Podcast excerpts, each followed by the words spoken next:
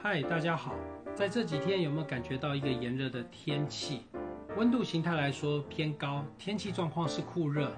提醒你两件事情要注意：第一个要防晒，第二个要多补充水分。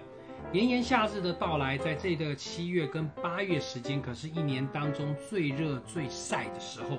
所以啊，要特别留意的就是小心别中暑了。不过，另外如果你是要到山区的朋友，要特别留意哦。下午在山区的部分都会有些零星的午后阵雨发展，所以呢，下午在山区行车方面能见度差，要留意。那雨的部分如果下起来的时候，要特别留意的就可能伴随着有打雷的现象。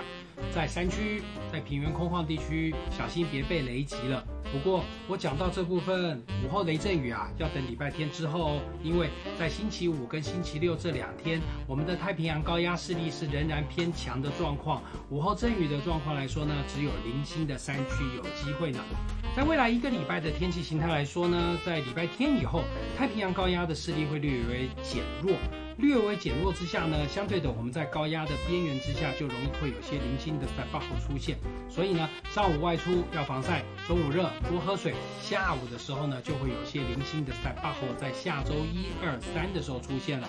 不过到了下礼拜四之后呢，太平洋高压的势力又要增强了。但是呢，高压虽然增强，但高压的位置在改变的过程当中的时候呢，靠近东半部地区倒是因为风场的关系，早晚的时候会有些地形风开始出现。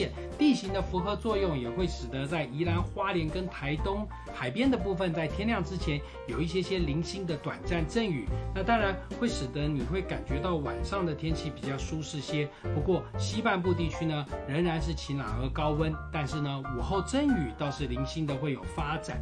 你一定会问我说，哎，那温度什么时候下降？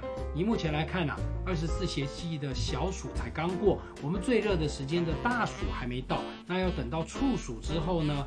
我们的温度也就大约到了八月底以后到九月份的时候呢，随着到九月中旬以后，封面开始接近温度才会有下滑。不过要提醒大家注意哦，等过了大暑以后呢，太平洋高压的势力开始有略微减弱，也就是七月下旬以后呢，相对的，也就是有些热带扰动有可能会在关岛附近出现喽。那到时候大家的防台工作可就不能少了。但现在炎炎的夏日，还是要特别的提醒你，特别注意的就是上午时点到下午两点钟是一整天当中最热最晒的时候。你在户外活动的朋友一定要记得补充水分。在户外如果要超过十分钟的话呢，防晒的工作不能少，小心别晒伤喽。另外呢，天气热乎乎之下呢，要保持个好心情，才能度过每一个炎炎的夏日啊。